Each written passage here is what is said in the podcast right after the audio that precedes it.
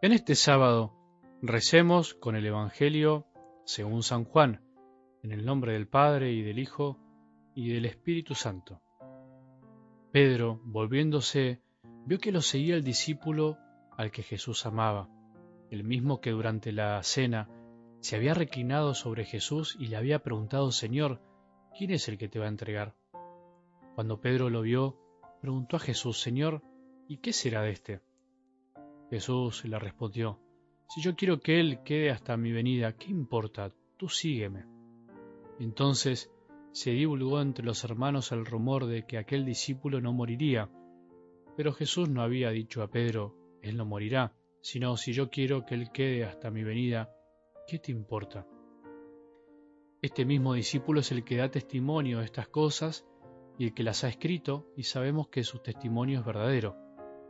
Jesús hizo también muchas otras cosas. Si se las relata detalladamente, pienso que no bastaría todo el mundo para contener los libros que se escribirían. Palabra del Señor.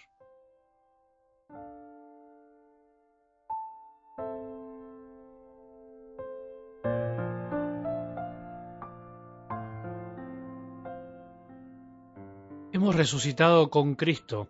En este tiempo pascual se nos invitaba a resucitar con Jesús. Ya hemos resucitado místicamente por el bautismo, pero debemos resucitar cada día. También se nos invitaba a ascender a los cielos.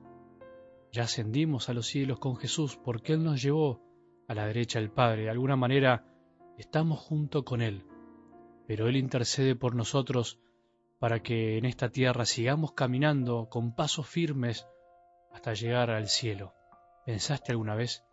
El sentido de tu vida, el mío es llegar al cielo. El fin de nuestras vidas es alabar, hacer reverencia y servir al Señor para de esa manera salvarnos y llegar al cielo. Así lo expresa San Ignacio tan claramente. No te olvides, no nos olvidemos de cuál es el fin de nuestra vida y el fundamento. No tiene sentido de gastarnos tanto en cosas que no construyen, en cosas que no nos darán la salvación ni la felicidad. Jesús ascendió a los cielos y eso meditamos esta semana para llevarnos con Él y para que tengamos una meta clara, un rumbo bien claro. Por eso te propongo que hoy demos gracias de alguna manera por estas semanas tan lindas de Pascua que vivimos. Demos gracias al Señor porque nos eligió.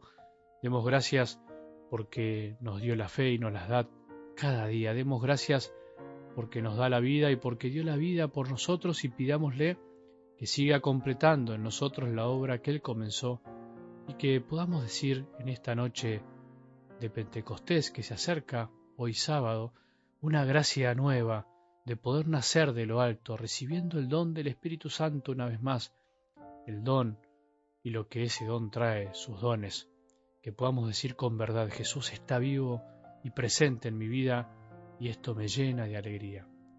No desaprovechemos este día, esta oportunidad de agradecer, porque conocer a Jesús da todo y no quita nada, porque seguirlo da todo y no nos quita nada, porque aunque muchas veces cueste sudor y lágrimas, como decimos, siempre es mejor seguir al Señor que andar perdidos en este mundo que anda en tinieblas, o caminar a la deriva pensando que somos nosotros los que sabemos a dónde vamos. No se puede seguir igual cuando se experimentó realmente la presencia de Jesús en el corazón. Es imposible. Y si no hubo cambio es porque en realidad no hubo encuentro real. Por eso, lo lindo de este día, además de agradecer este tiempo de Pascua, es que nos preguntemos si nosotros nos encontramos realmente con Jesús alguna vez en nuestras vidas.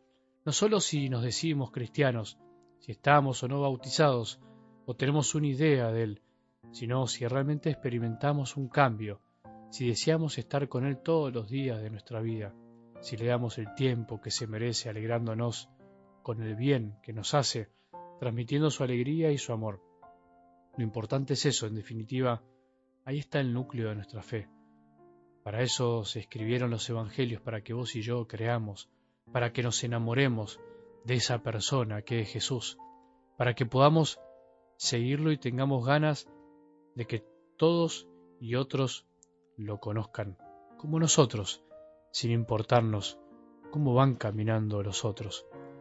En el sentido de que no hace falta compararse, sino alegrándonos de que podamos ayudar a otros a caminar, sino lo importante es que estemos también caminando nosotros. Algo del Evangelio de hoy creo que nos puede orientar en este sentido. Una frase fuerte de Jesús a Pedro. ¿Qué te importa? le dijo. ¿Qué te importa ante su pregunta, Señor? ¿Y qué será de este?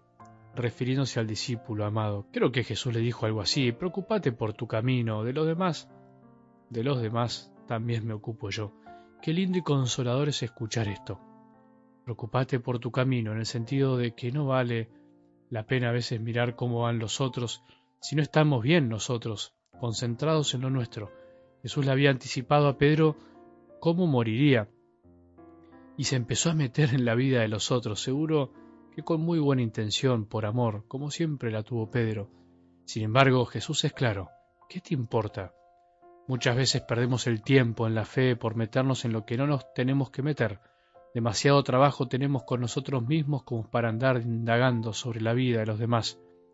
Imaginémonos si invirtiéramos todo el esfuerzo que muchas veces invertimos en cuestionar, en averiguar, preguntar, chusmear, curiosear y tantas otras cosas más Miremos si en realidad estamos ocupando bien el tiempo.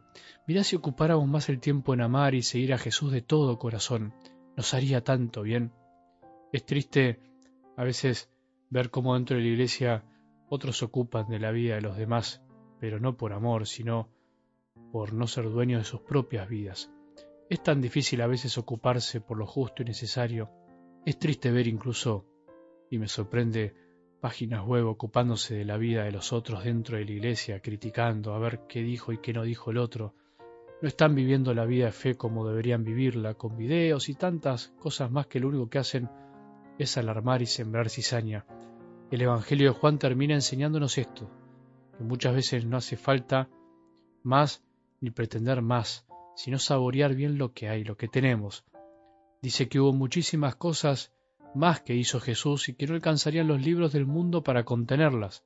Sin embargo, escribió esas, las suficientes, las necesarias para creer y seguirlo. Diríamos nosotros, algo del Evangelio, algo de la vida de Jesús. ¿Para qué más? ¿Qué nos importa lo otro que no escribieron? Es lindo aprender de la sencillez de Jesús y de los Evangelios. Pedro también tuvo que aprender a ser sencillo, a conformarse con lo suyo, a no saber tanto de la vida de los otros. ¿Será que a nosotros también nos hace falta eso? Terminemos esta semana alegrándonos con tantos dones recibidos y no pretendiendo más de lo que nuestro corazón hoy puede necesitar. Solo Él sabe lo que necesitamos.